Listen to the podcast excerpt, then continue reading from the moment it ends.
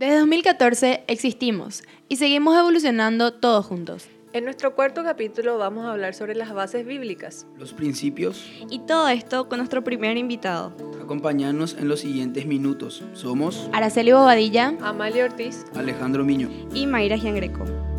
Joven,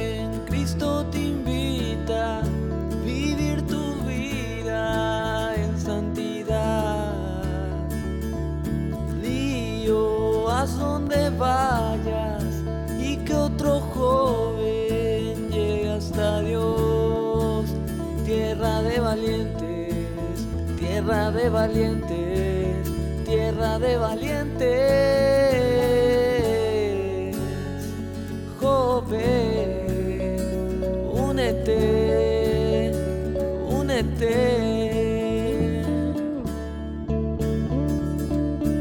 Sean todos muy bienvenidos a nuestro cuarto capítulo de Tierra de Valientes. Somos los chicos de la comunidad juvenil Baruch de la capilla Sagrada Familia de Palma Loma Luque. Estamos más que felices de volvernos a encontrar con ustedes en este nuevo capítulo.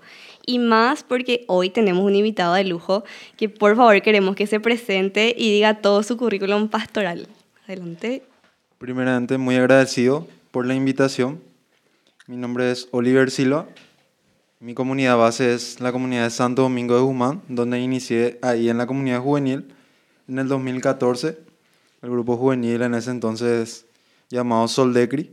Estuve dos años y medios en el grupo. También hice otros cursos. En el 2015 hice el curso de animadores en la Pastoral Juvenil Luqueña, donde también luego formé parte de la comunidad de animadores hasta el 2017.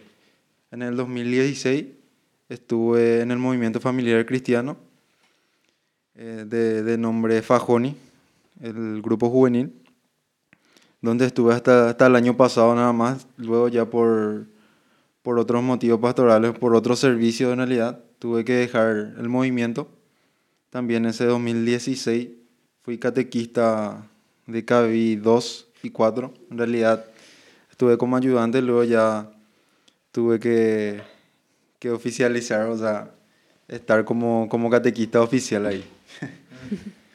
y actualmente estoy como animador de la Junta Operativa de la Pastoral Juvenil Santa Librada y como asesor de la comunidad juvenil Baruch de la Capilla Sagrada Familia. Muchísimas gracias Oliver ya desde ahora por darnos tu sí y por unirte a nuestro podcast por el día de hoy como nuestro gran invitado.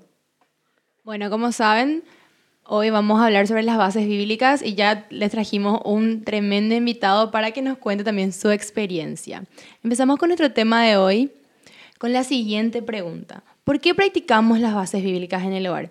Esta es una pregunta, la verdad, muy importante, porque de esta podemos decidir cómo edificar nuestra propia casa, nuestra propia educación católica, si lo hacemos con los principios de Dios o lo hacemos a nuestra manera.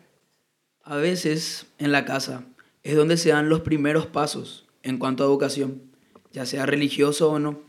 Y puedo hablar por todos acá que en nuestra casa es donde aprendemos y hacemos nuestras primeras oraciones.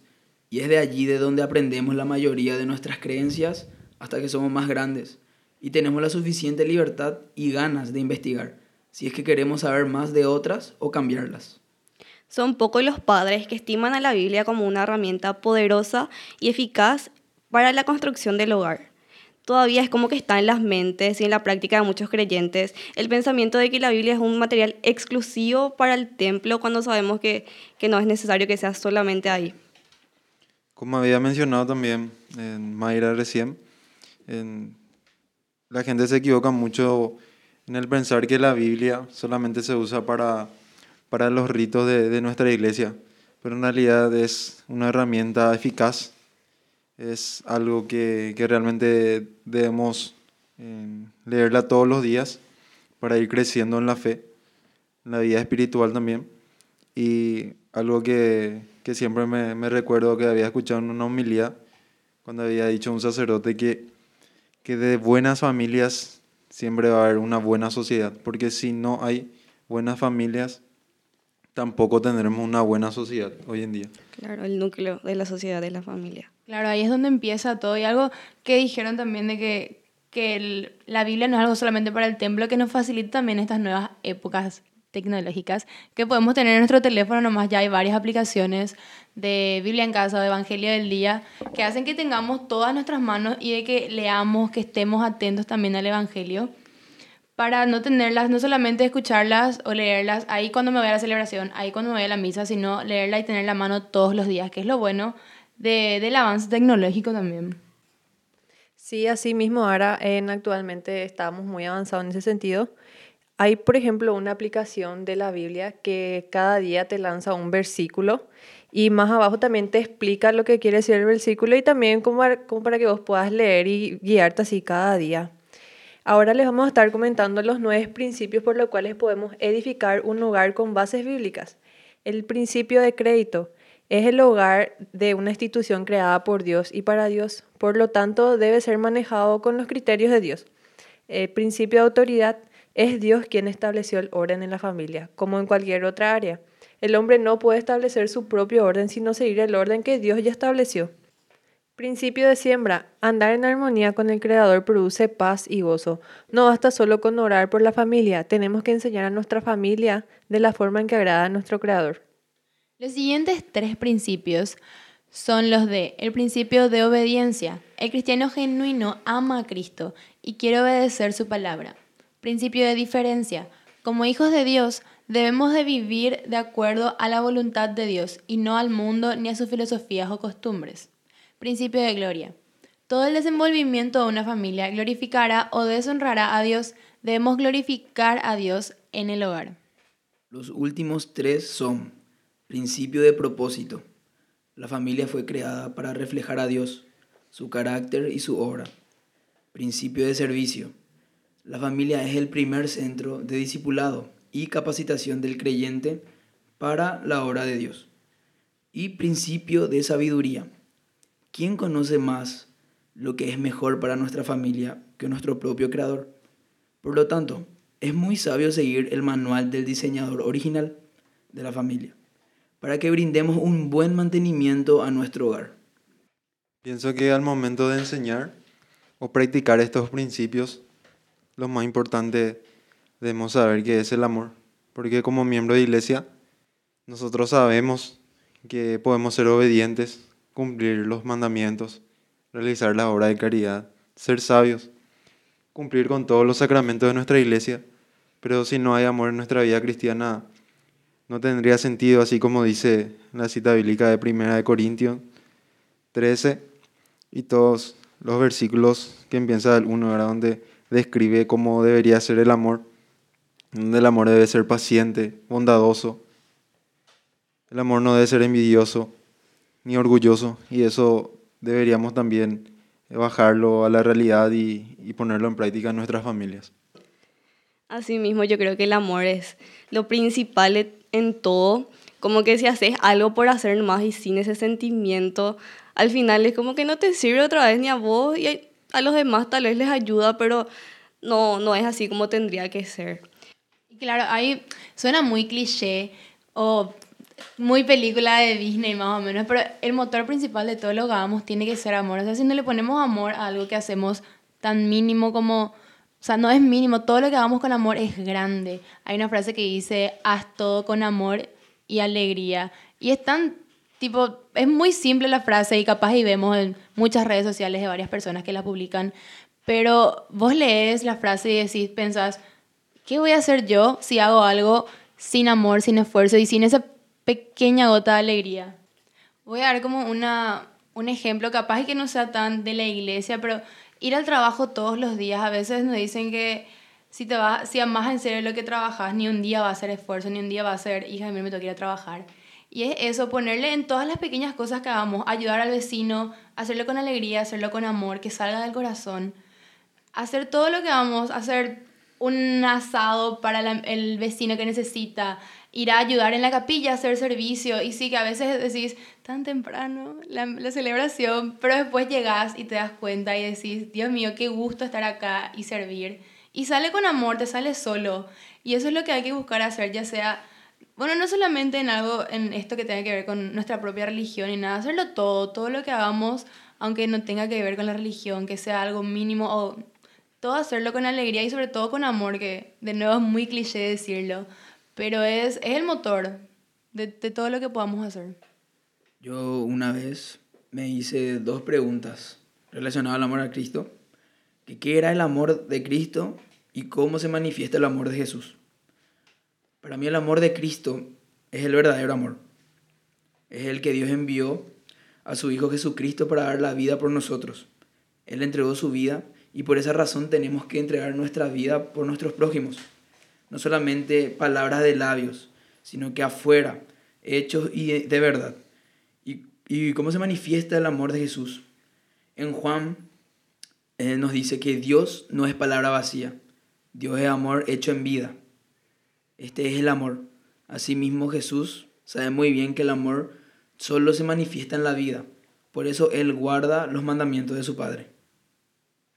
Es tan genial cuando de repente describimos los principios o, o cómo, cómo debe- deberíamos de actuar en, en nuestra familia, en la comunidad juvenil, donde nos toque servir, ya sea en el trabajo, dar siempre ese ejemplo, ese testimonio.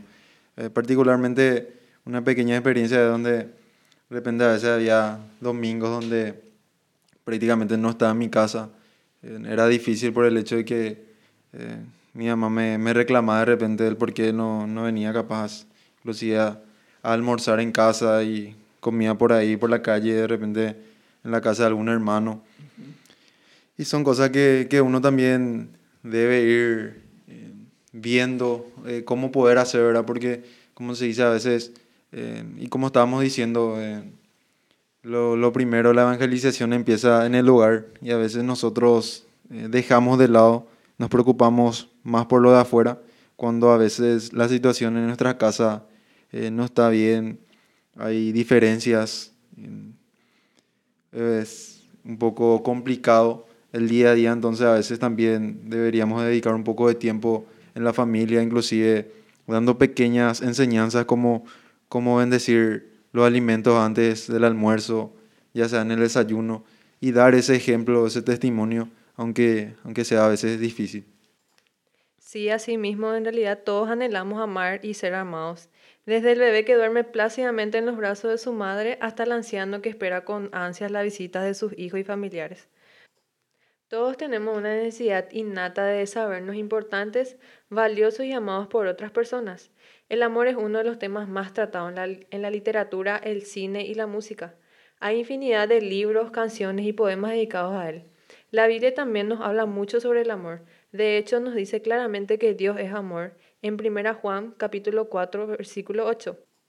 Y en él encontramos el mejor ejemplo del amor verdadero e incondicional. Pero el amor como tal ha sido distorsionado a través de los siglos. Muchos los equiparan con el sexo, otros con el sentimiento de poder y control sobre otra persona. Con esto damos cierre al capítulo de hoy, con nuestro primer invitado, al que le decimos muchísimas gracias por darnos tu tiempo, que sabemos que has ajustado, pero que hiciste todo lo posible para cumplir con nosotros. Realmente yo soy el agradecido por, por compartir con ustedes. De ya le agradezco también y agradezco a Dios también por sus vidas.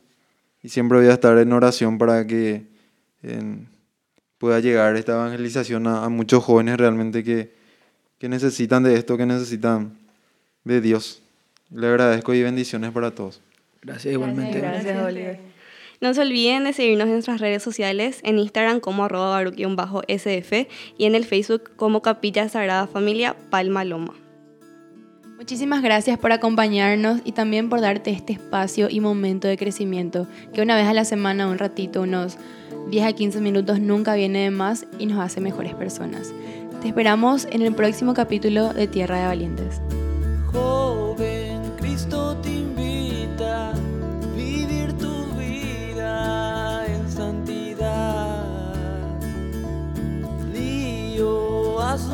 Vayas y que otro joven llegue hasta Dios.